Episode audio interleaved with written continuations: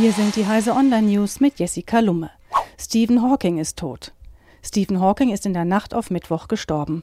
Der Rockstar unter den Wissenschaftlern wurde entgegen ärztlicher Prognosen 76 Jahre alt.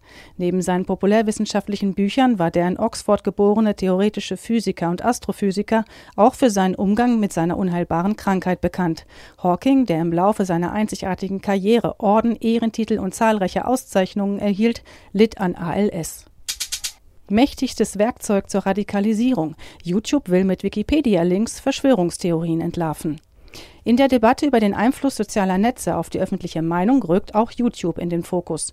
Die Videovorschläge auf der Plattform führen Nutzer zu immer radikaleren Inhalten.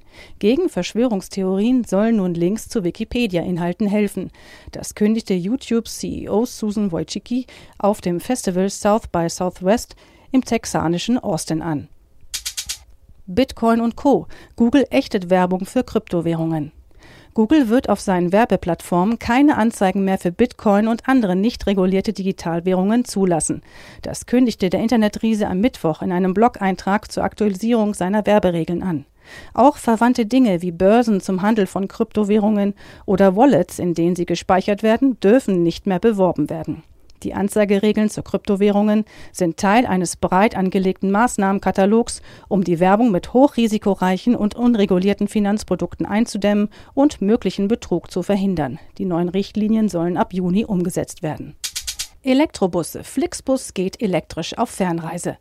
Der Fernbusanbieter Flixbus will vollelektrische Busse in Frankreich und Deutschland testen. Ab April sollen Elektrobusse auf der 130 Kilometer langen Strecke zwischen Paris und dem nordfranzösischen Amiens fahren. Im Frühsommer soll eine neue Linie zwischen Hessen und Baden-Württemberg verkehren, heißt es in einer Mitteilung von Flixbus. In beiden Ländern sollen Busse aus China zum Einsatz kommen. Diese und alle weiteren aktuellen Nachrichten finden Sie auf heise.de.